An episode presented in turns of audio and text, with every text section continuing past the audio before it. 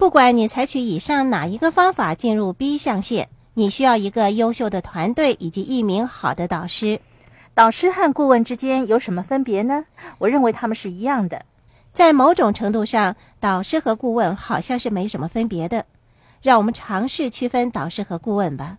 导师是一个已经做过，并在他从事的行业或者你想进入的行业上获得了成功的人。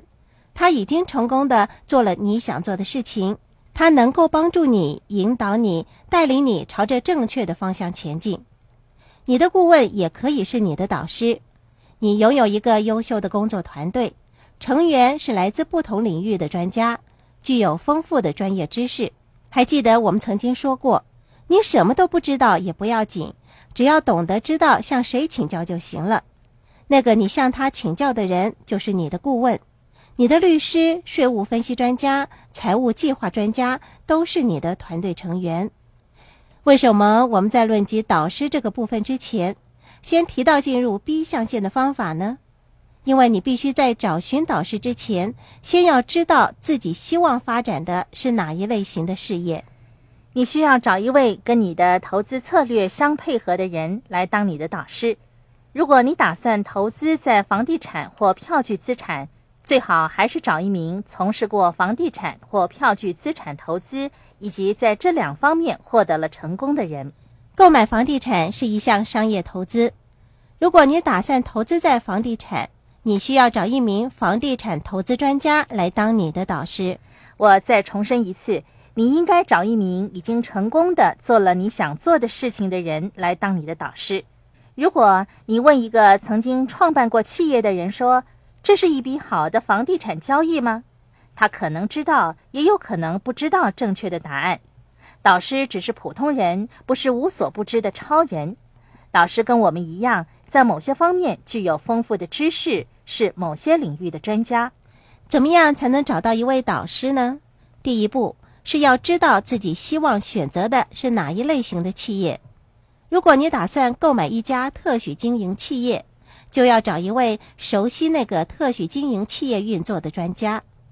如果你加入了网络销售公司，那个把你带进公司的人就是你的导师。如果你有意从事房地产投资，就要找一位成功的。具有丰富房地产投资经验和知识的导师。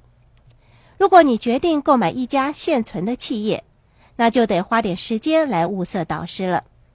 你的导师必须从事过这个行业，并且在这个行业获得成功，具有丰富的经验和知识。怎么样才能够找到一名优秀合适的导师呢？从你的顾问团那儿着手，向你的律师、会计师查询一下。他们经年累月的为那些成功创建和经营企业的人服务，是你物色导师的最佳渠道。沙伦，你曾经说过有人找你当导师，你当他们的导师，给他们协助和指导，他们则免费替你工作。那究竟做些什么来换取别人的协助和指导呢？你可以免费替别人工作或处理他的私人事务。以沙伦为例。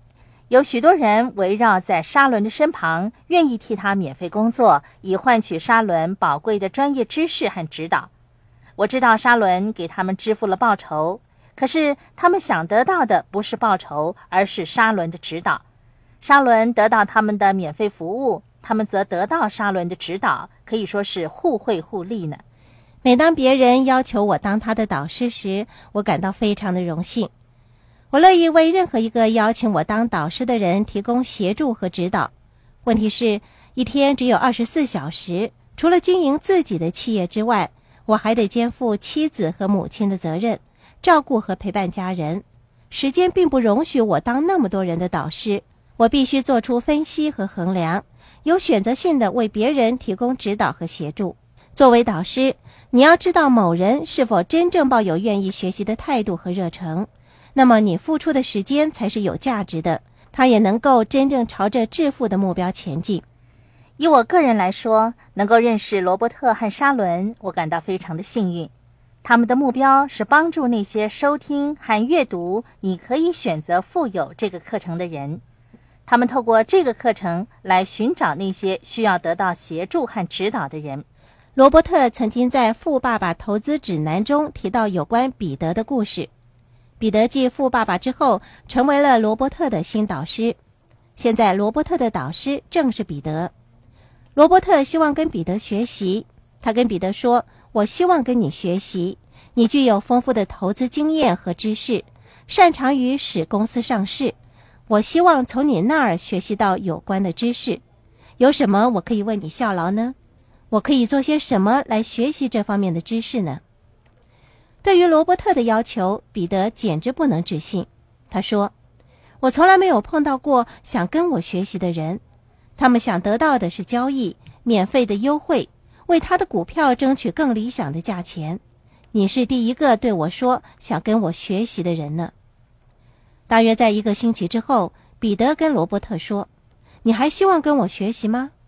罗伯特说：“是的，对我来说你是最优秀的导师。”彼得说：“那好吧，我有意在秘鲁购买一个房地产，那是一个金矿。你给我做一个评估报告。你明天飞往秘鲁考察这个金矿。”观察在那里工作的人，看看他们的运作情况，回来之后向我汇报成果和你的想法。那最后，罗伯特决定飞往秘鲁，他的机票由谁来支付呢？是由罗伯特自己支付的。当彼得说“你明天就飞往秘鲁”时，罗伯特会有什么反应呢？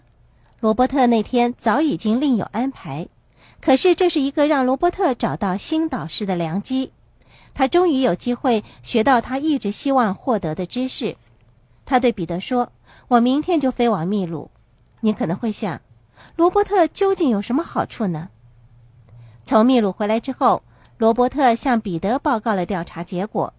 他跟彼得交换了不少的意见，并且说明了这不是一笔好投资的种种原因。在这次飞往秘鲁的行动当中，作为学生的罗伯特给彼得提供了重要的讯息，让他明白到这不是一笔好交易，从而节省了数以百万计的金钱。